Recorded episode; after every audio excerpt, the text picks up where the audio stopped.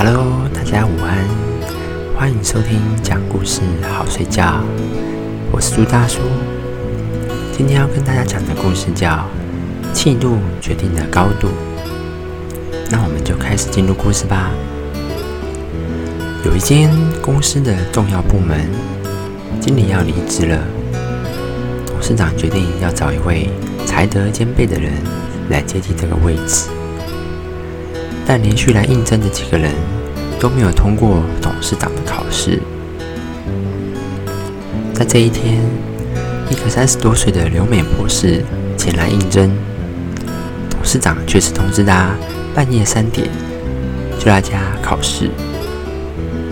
这位年轻人于是半夜三点就去按董事长家的铃，但却没有看到人来应门，一直到早上八点钟，董事长。想让他进门。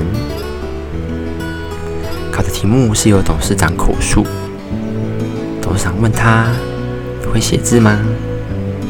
年轻人说：“会。”董事长拿出了一张白纸说：“请你写一个白饭的‘白’字。”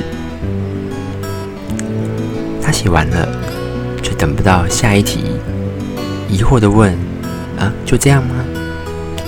董事长静静的看着他，回答他说：“对，考完了。”年轻人觉得很奇怪，诶，这是哪门子的考试啊？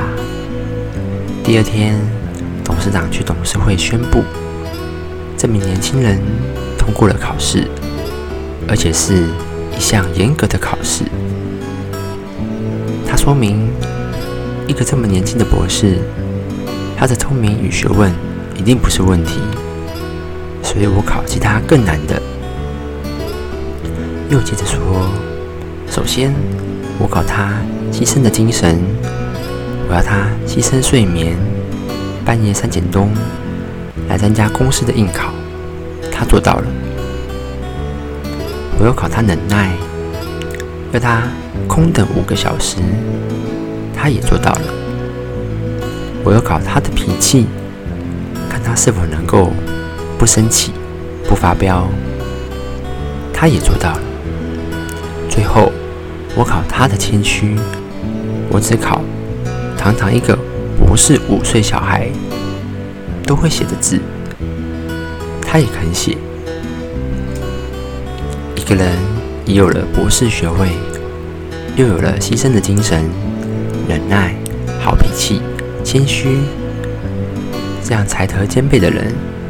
我还有什么好挑剔的呢？所以，我决定任用他。这个故事告诉我们，这位董事长看人的角度非常独到，而且正确。